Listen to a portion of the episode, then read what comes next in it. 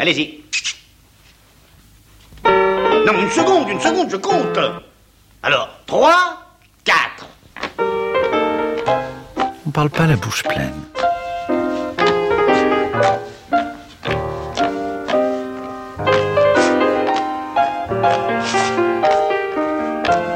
On ne parle pas la bouche pleine. Une émission d'Alain Kruger. Sortez.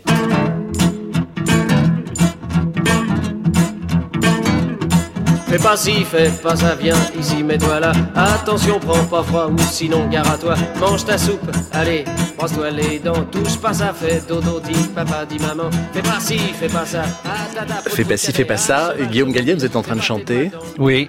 Et vous savez que le, le programme de cette émission est de, de confronter l'univers euh, culinaire avec la culture. Et qui mieux que vous peut faire cohabiter euh, le théâtre euh, et l'art culinaire puisque depuis l'Antiquité, on avait attendu Guillaume Gallienne de la comédie française pour venir nous parler des belles manières ou bonnes manières. Euh, Qu'est-ce que ça signifie pour eux Ah, c'est pas la même chose. Les belles manières et les bonnes manières. Belles manières, c'est c'est un peu précieux, mais euh, oui, c'est une, sur une préciosité. Manières. ou- Euh, bonne manière, c'est la politesse. euh, oui, c'est se tenir bien. Maintenant, se tenir bien, faut pas trop non plus. Alors, euh, quand on demandait à, à Guillaume et aux garçons de passer à table, euh, est-ce qu'on leur avait appris euh, un code particulier de, de bonne manière C'était assez strict. En même temps, on avait peu de repas avec nos parents. Euh, mais, euh, mais quand ceci avait lieu, valait mieux quand même se tenir bien. On avait de temps en temps des petites expériences comme euh, les annuaires qu'on devait serrer entre les deux bras pour ne pas mettre les coudes sur la table. Ma mère était parfois avait des, des phrases assez drôles. Si jamais elle nous surprenait en train de pousser la nourriture avec notre pouce, elle les effeuillait avec les pieds, au moins ça serait plus drôle. Et euh, voilà. Euh, ou si jamais on mettait pas la main devant sa bouche en baillant, elle disait, Ben, c'est intéressant, j'ai dé- déjà vu les amygdales. Et voilà, ce genre de trucs voilà, qui nous reprenaient un peu. Et on ne parle pas la bouche pleine, c'est un... Oui. Bon, enfin, de rituelle. toute façon, on, on parlait pas beaucoup. hein. C'était pas, on, ne parlait que si on nous posait une question, mais sinon on parlait pas tellement. à Et tiens-toi droit Oui, tiens-toi droit, oui, bien sûr. Mais tiens-toi droit, il y avait, euh, entre autres, oui, il y avait les annuaires. Ma mère, elle, elle avait eu carrément un bâton dans le dos à un moment, mais euh, ça, nous, on l'a pas eu, le, le Hmm. bâton dans le dos. Quel dommage. Quel dommage, oui. Ce genre de, de, de délice d'une éducation d'un autre siècle. Guillaume Gallienne, euh, quand on parlait de, des liens entre l'univers culinaire et, la- et le théâtre, euh, c'est particulièrement vrai dans la comédie. Oui. Euh, quel est le, le lien justement entre le, la comédie et, et la table. Pourquoi on rit à table depuis Homère même euh, Ben, c'est l'idée de la communion, euh, de, de se regrouper pour un moment de, où, où finalement c'est il y a à la fois la réunion de plusieurs personnes, il y a et puis le verbe. On est, c'est un moment où on, c'est La langue. C'est un moment où on se retrouve et on parle. C'est quand même le moment dans une famille, par exemple, où on se parle le plus. Enfin, en général. Dans Ruy Blas, qui est pas le- la pièce la plus Comique la plus comique, soit, ouais. il y a quand même une scène Oui. Extrêmement comique Oui, qui est liée à- l'appétit. Oui, oui, oui, oui, chez Don César et oui, oui, il y a- ça, il y a chez bon, Ragueneau évidemment euh, dans Cyrano, euh, le bourgeois gentilhomme chez Molière. Il y a des personnages de cuisiniers qui sont drôles, qui sont intéressants, très intéressants. Moi, j'en ai pas joué pour l'instant, mais j'ai joué la cuisine de Webster. Et dans la cuisine de, de Molière, dans, dans l'Avare, vous auriez aimé jouer le, le cuisinier, le cuisinier coché. J'ai pas le physique, j'ai pas l'emploi, mais, euh, euh, pourquoi pas Pourquoi pas Je suis gourmand, donc euh, la gourmandise, c'est un très beau mot. Il est très difficile à traduire d'ailleurs. En anglais, ça n'existe pas dans le bon sens. Ça n'est que le péché. Alors qu'en en français, on entend on l'entend positivement aussi. Quelle gourmandise, mais dans le bon sens. Mais le, lien entre le plaisir et la table, en France, est complètement consubstantiel. Ah oui. Ah oui, oui, oui. Oui, oui, c'est vraiment un. Puis mes parents avaient une maison de campagne en Dordogne. Et euh, par exemple, lorsqu'ils ont acheté cette propriété, les, les voisins, au bout de quelque temps, ont décidé de les bisuter. et euh, pour euh, leur signifier qu'ils étaient enfin acceptés. Et le bizutage a consisté en une, un gueuleton surréaliste qu'ils leur ont imposé un jour de l'an mais à leur retour du, du réveillon, c'est-à-dire qu'ils étaient allés chez des amis, ils sont rentrés à une heure du matin, fatigués, ils sont couchés, et là, ma mère s'est réveillée, a été réveillée vers les deux heures et demie du matin par la moitié du village qui était devant son lit en train de chanter sans chemise, euh, sans pantalon, et ils l'ont descendu dans la salle à manger, et là, elle a vu tout était sorti et ils ont commencé par le tourin, puis les pâtés, puis les poissons, puis les viandes blanches, puis les viandes rouges. Tout ça après déjà un réveillon de Saint-Sylvestre. Et euh, voilà, ça a été la, la, la, manière de les bisuter. Alors, euh, ce que je vous propose, c'est peut-être de, de le danser maintenant. Les, les belles manières, ça se chante, peut-être avec euh, Odette Laure Odette Laure.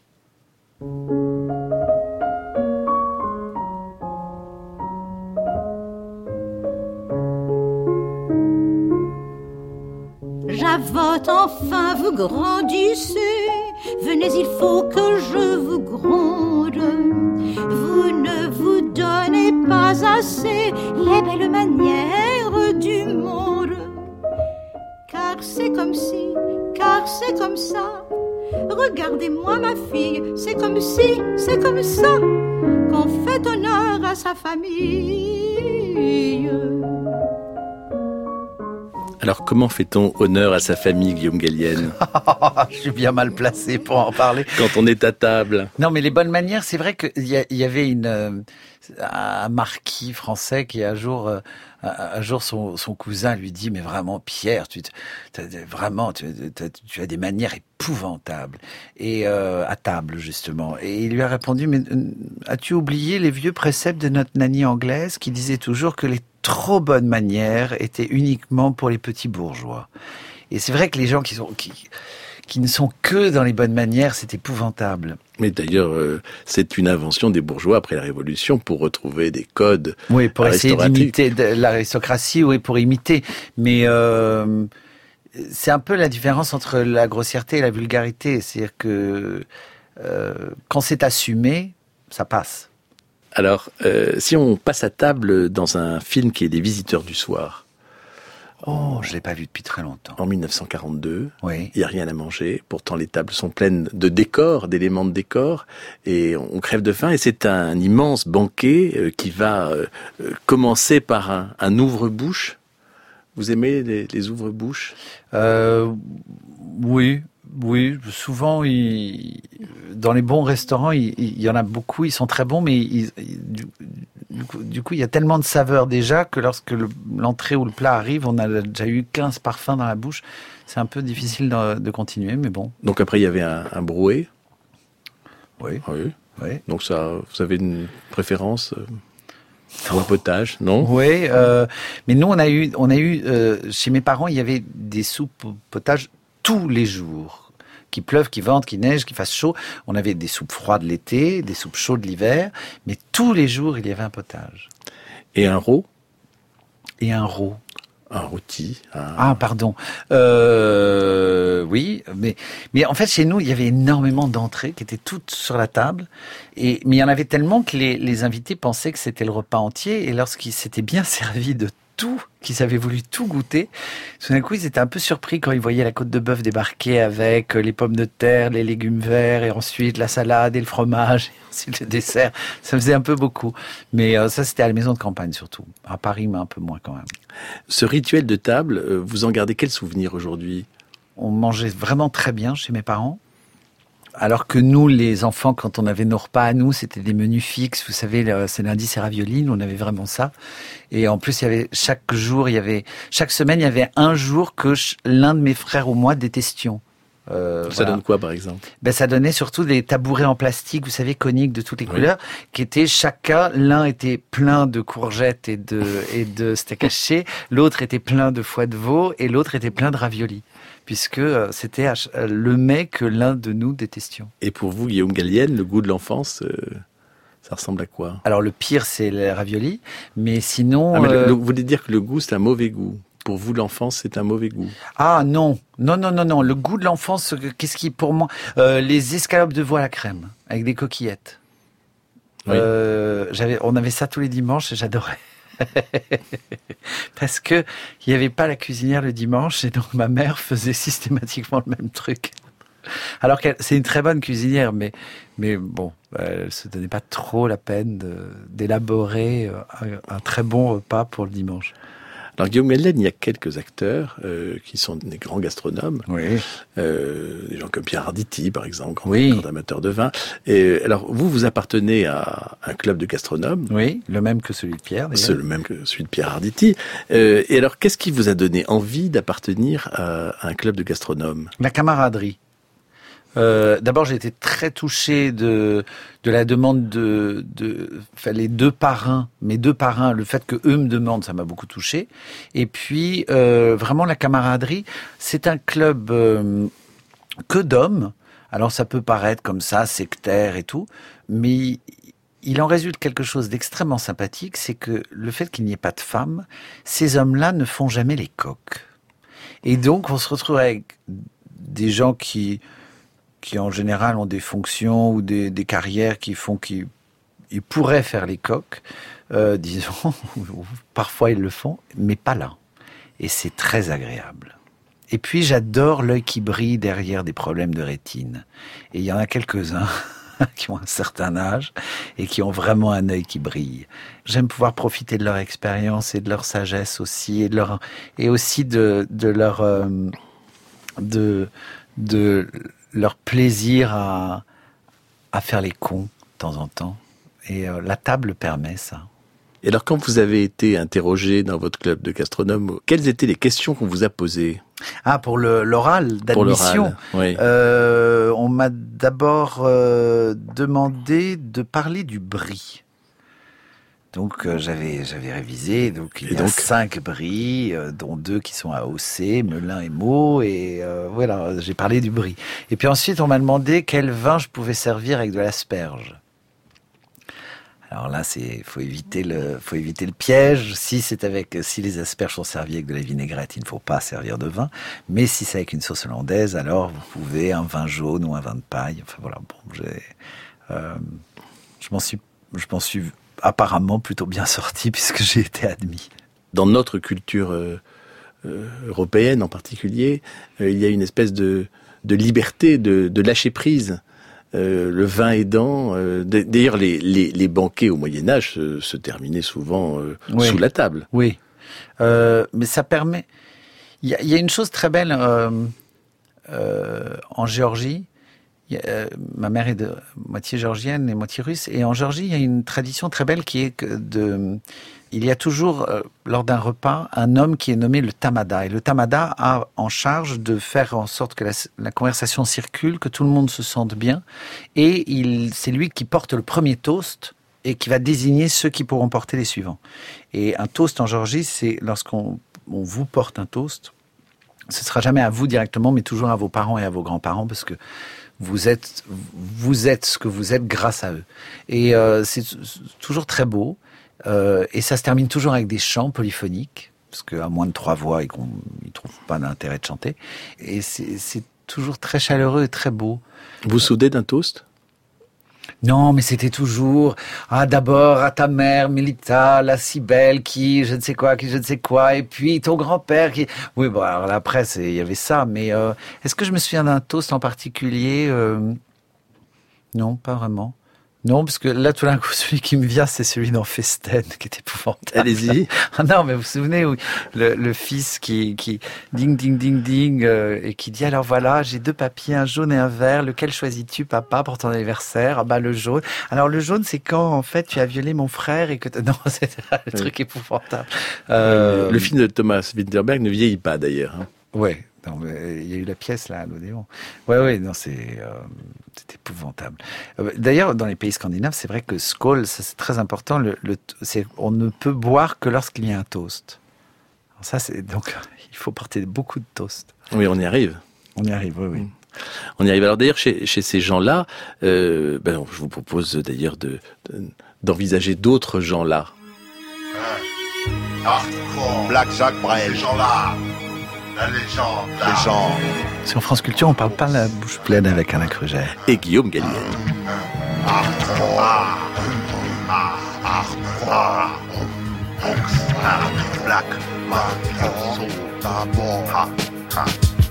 D'abord. Il y a l'aîné, lui qui est quand même long, lui qui a un gros nez, lui qui sait plus son nom. Monsieur tellement qu'il boit ou tellement qu'il a fait rien de ses du doigt, mais lui qui n'en peut plus, lui qui est complètement cuit et qui se prend pour le roi. Qui se saoule toutes les nuits avec du mauvais vin, mais qu'on retrouve matin dans l'église qui vous pire, être comme une saillie blanche, comme un cierge de bar, et puis qui bat du et quel œil qui disparaît. Il faut vous dire, monsieur, monsieur, que chez ces gens-là, monsieur, on ne pense pas, monsieur, on ne pense pas, on prie, on prie. C'est intéressant, hein Super reprise. Wow. l'autre des carottes dans les cheveux, qui a jamais vu un peigne, qui est méchant comme Mais Guillaume Gallienne, quand vous entendez euh, cette version d'Oxmo Puccino de, de ces gens-là de Brel, euh, ça, ça vous entraîne euh, dans, dans quel univers C'est le mauvais esprit, c'est le, c'est l'aigreur, c'est le, c'est, c'est des, ça m'emmène euh, chez euh, des pages de l'Assommoir, des, des, des contes et nouvelles de Maupassant. Euh, ben, bon, là, il fait pas le fameux son là de extraordinaire que fait Brel. il le, fait, il le fait un peu plus tard. Ah oui? Bon, ça c'est. Il le fait un peu plus c'est tard. dément, ça. Mais vous pouvez boire cette soupe justement? Comme ça? Oui, comme ça. Ah oui. Euh, c'est drôle parce qu'en Asie, les bruits de bouche ne sont pas du tout gênants. Euh, les Asiatiques n'y voient pas de gêne. Au contraire. Donc euh, c'est assez surprenant parce que vous êtes dans un restaurant au Japon et tout d'un coup, vous voyez une dame très élégante, euh, toute poudrée comme ça, et qui tout d'un coup fait un bruit insensé. L'idée du mangeur, enfin, qui dévore le monde, l'idée de l'ogre, Ah, Rabelais, oui. oui, Oui. bon, qui, est- qui est l'idée du banquet aussi. Enfin, il y a un moment donné où cette espèce de, de cérémonie de, de partage, cette euh, Oui, la gloutonnerie quand ça devient Oui. glouton. Moi j'aime bien ça, ça me touche. Je, puis moi je soigne beaucoup l'angoisse par la bouffe. J'adore ça. Moi j'aime bien. Euh, ça, me, ça me calme, ça me leste. Euh, après c'est ah, échouer euh, sur mon lit comme un éléphant de mer, ah, comme ça avec euh, un sifflement. Euh, et ça, donne, souffle. ça donne quoi le, Ah bah, ça donne beaucoup le repas d'éléphant de Non, mais de bétaïne. avant, avant, cette étape Avant, c'est l'accumulation. Alors, ado, je me, j'ouvrais la porte du frigidaire, je m'asseyais et je restais entre le frigidaire et la porte ouverte et je prenais tout ce qui, tout ce que mes mains atteignaient. Ça passait du sucré au salé à nouveau du sucré. nouveau- Bon. Et puis, euh, et aujourd'hui, non, c'est, c'est, c'est euh, en tournée, par exemple, en tournée. Euh, moi, j'angoisse un peu en tournée euh, parce que j'adore. avec la comédie française. Mais vous voulez Oui, dire en, au- en France ou à l'étranger? Non, n'importe où. En Hmm. fait, je- la tournée m'angoisse parce que je n'arrive à rien faire d'autre. euh, je je n'arrive à rien faire euh, en dehors de la représentation. Et j'adore les tournées pour la représentation parce que on se retrouve dans des lieux différents, des acoustiques différentes, devant des publics différents à chaque fois. Et ça, j'aime énormément. En revanche, le petit hôtel, la valise à roulettes, le tu tu tu et tout ça, ça, ça m'angoisse. Et donc, je, je compense par la bouffe après avoir joué, pas avant. Mais alors après, je me fais deux entrées, deux plats, deux ou trois desserts. Je, voilà, je, et après, je suis lesté Alors, dans ma chambre d'hôtel. Il y a un, un auteur qui est un qui parle beaucoup d'alimentation, qui est Jean de La Fontaine. Oui. Euh, ce que j'aimerais, c'est vous faire écouter une petite lecture euh, de, de La Fontaine. Vous me direz si vous reconnaissez. C'est une fable très rare. Le corbeau et le renard.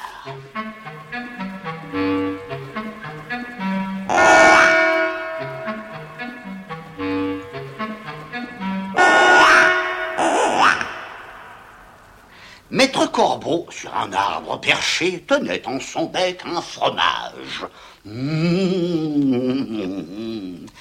Maître Renard, par l'odeur alléchée, lui tint à peu près ce langage. Hé Bonjour Monsieur du Corbeau Que vous êtes joli, que vous me semblez beau. Sans mentir, si votre ramage se rapporte à votre plumage, vous êtes le phénix des hôtes de ces bois. Ah À ces mots, le corbeau ne se sent pas de joie. Et pour montrer sa belle voix, il ouvre un large bec. Oh, oh Laisse tomber sa proie. Oh Oh Le renard s'en saisit et dit Mon bon monsieur, apprenez que tout flatteur vit au dépend de celui qui l'écoute. Cette leçon vaut bien un fromage, sans doute.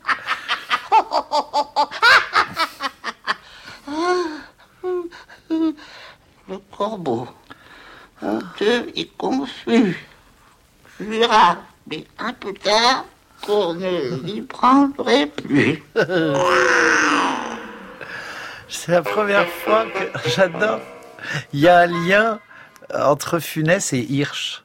C'est la première fois que j'entends une, une fraternité entre. euh, Louis de Funès et Robert Hirsch. Ah ouais. Ah, c'est incroyable. Il, il est extraordinaire. Quel génie, cet acteur. C'est génial quand la grimace n'est que la prolongation du, du, euh, d'une tragédie. Et pas du tout euh, quelque chose qui se limite à, à de l'extérieur ou à une façade. C'est, c'est, c'est l'intérieur qui oblige la grimace et non pas l'inverse. C'est génial hein, d'entendre ça. Et alors, quand vous entendez ce, ce fromage, ce, Moi, mon père nous disait, mais en argot. Mettre Oui. Corbac sur un arbre planqué, tenait en son bec un coulant baraqué. mais, euh, euh, mais non, mais c'est là, Louis de Funès, il est absolument génial. hein. Le fromage, oh, le fromage. Le fromage. Moi, je pense toujours à un brie, peut-être à cause des dessins d'enfance, j'imagine. Mais euh, à cause de, de Talleyrand et du congrès de Vienne. ouais, de carême, ouais, ouais, c'est possible, oui, le fameux. Quand, quand vous, vous prononcez Carême, euh, Antonin Carême, le, le- le cuisinier de Talleyrand, Ouais. euh, c'est quelqu'un qui compte pour vous, le gastronome? Oui, oui, oui, parce que la mère de ma tante a été duchesse de Valençay. Et donc, et donc, chez ma tante, il y a un livre des recettes de carême. Et à chaque fois que je vais chez elle en Sologne, je, je- relis avec délectation les recettes de carême, notamment la soupe périgourdine, où il mélange, euh, c'est en fait une soupe de pommes de terre et de truffes, avec du lait d'amande. Et euh, je l'ai essayé un jour la recette. Alors pas aussi bien parce que je comprenais pas tous les termes de la recette, mais quand même avec les mêmes ingrédients, je comprenais quand même les ingrédients et je l'ai essayé, c'est délicieux. Talleyrand Périgord, c'est pour vous de, une figure de, de gastronome exceptionnel? Bon, d'abord, j'arrive pas à m'empêcher de, de- j'ai Guitry immédiatement dans le Diable Le boiteux. diable boiteux. Ça, je l'ai, je l'ai tout de suite. Mais, euh, mais sinon, je, euh, Talleyrand, c'est le génie politique, c'est l'anguille, c'est tout ce qu'on veut, c'est évidemment le congrès de Vienne. Mais c'est aussi, oui, c'est aussi le gastronome, mais je pense à Carême en tant que Carême lui-même. Il y a des, il y a des descriptions, il y a des menus de banquets, et de, impressionnant, mais impressionnant quand on lit ce livre, euh, les recettes de Carême. ouais. Avant de se quitter, Guillaume Gallienne. Déjà? Mais, pff, Je pense qu'il Oh, c'est trop court. il va falloir y, y songer en tout cas. Euh, dans quelle époque gastronomique euh, vous, vous sentez-vous le plus, le plus à l'aise au Moyen Âge, dans, dans ces, dans ces grandes Ah non. tables? Non? Non. Euh, Pourtant, le, avoir, euh, même dans le rôle du fou, dans le rôle j'ai justement, fait. dans les Euh, visiteurs. non, non, non, non, non, non, ça, ça, j'ai fait. Non, moi j'aime beaucoup notre époque. euh, déjà sur le l'ouverture gastronomique qu'on a aujourd'hui, c'est extraordinaire. De, de, on, on passe notre temps à, à- on a un choix incroyable. euh, Aujourd'hui, dans les, les produits, les, la manière de, de cuisiner a tellement évolué. Euh, alors moi, l'assiette carrée avec la déclinaison d'œufs et la mousse de machin et tout, ça, ça, me- ça peut un peu me saouler, mais euh, il y a quand même une variété merveilleuse. Euh, moi, j'aime beaucoup aujourd'hui. Je trouve qu'il y en a pas trop non plus. On peut manger léger en mangeant très bon. Puis le travail sur les légumes a tellement évolué, euh, bon, en grande partie grâce à, à ce génie d'Alain Passard. Mais sur la cuisson et la, et la nature même des légumes. non? Et Guillaume Gallienne, est-ce que vous avez une, une recette que vous, euh, que vous pratiquez euh, chez vous quand vous nourrissez vo- votre famille? Alors j'aime. euh, c'est une recette de ma mère, évidemment. Euh, c'est euh, euh, des écrevisses avec une, une soupe au basilic. Et vous pouvez nous la préparer là, devant nous? Il faut faire un courbouillon d'abord, et puis ensuite euh, il faut. euh, c'est dans ce courbouillon que vous allez saisir vos, vos écrevisses, mais vraiment c'est très très peu. Hein, faut pas les. Elles remontent tout de suite, faut tout de suite les enlever. Et puis euh, et puis avec ce courbouillon, vous faites une une sauce. euh, Vous, vous la levez un peu en béchamel.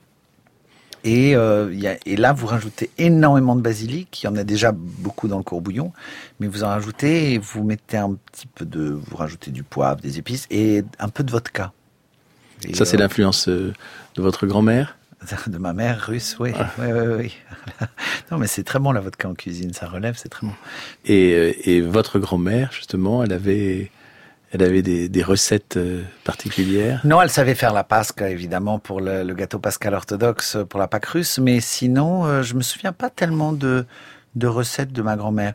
Mais elle avait- je, je me souviens qu'elle donnait des conseils. Je me souviens à un moment, sa cousine qui dit, oh, mais j'ai telle recette, euh, c'est pas en train de marcher. Elle dit, rajoute un peu de citron. Euh, Elle avait elle, des- elle des disait ça comment? J'aimerais l'entendre, moi. euh, Ma grand-mère? Ah oui, j'aimerais l'entendre, oui. Ma grand-mère, elle, comment elle disait? Elle parlait un peu comme ça, elle parlait calmement, toujours calmement. Et elle disait, on ne renie rien, on n'usurpe rien et on ne se justifie jamais. Voilà, elle avait, elle pas d'accent russe du tout. C'est drôle, elle parlait beaucoup de langues, elle avait aucun accent dans aucune langue. Elle parlait anglais comme une anglaise, espagnol comme une espagnole, italien comme une italienne. Mais elle avait surtout, surtout, elle avait la culture de chacune des langues qu'elle parlait. La culture et l'humour de chacune des langues qu'elle parlait. Ça, c'était merveilleux. Ben donc pour euh, pour se quitter, on va on va demander à Michel Magne de nous faire euh, voyager dans le monde euh, musique fusion, le, le Carmen de Bizet dans les Chinois à Paris. Vous voulez le chanter peut-être? Non? Mais je-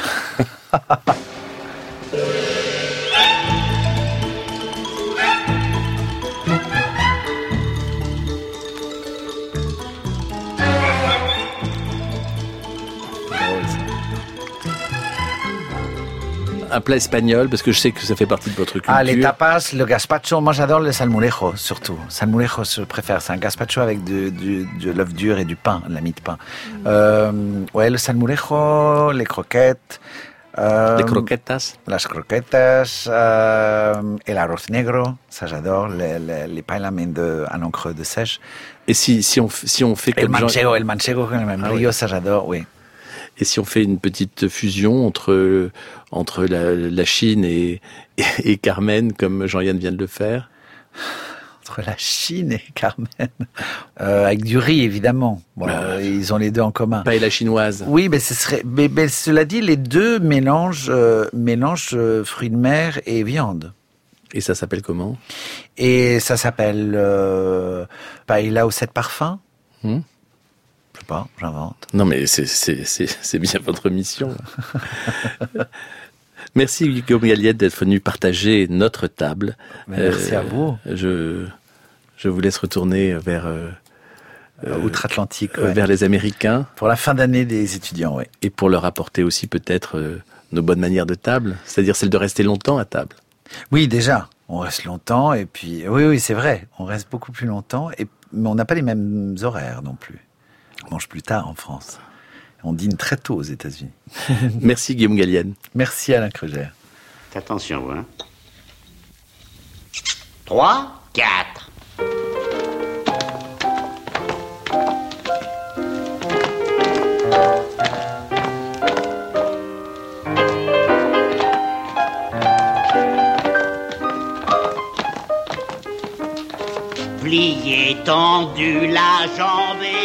C'était On ne parle pas la bouche pleine, une émission d'Alain Krugère avec la collaboration de Daphné Abgral, la prise de son est de Selim Gueribi et la mise en onde d'Anne Pérez. Vous pouvez réécouter cette émission aussi longtemps qu'il vous plaira. Je vous encourage vivement à la podcaster. C'est un, produit gratuit et, et délicieux. Euh, et dans quelques instants, vous pourrez écouter le journal sur France Culture.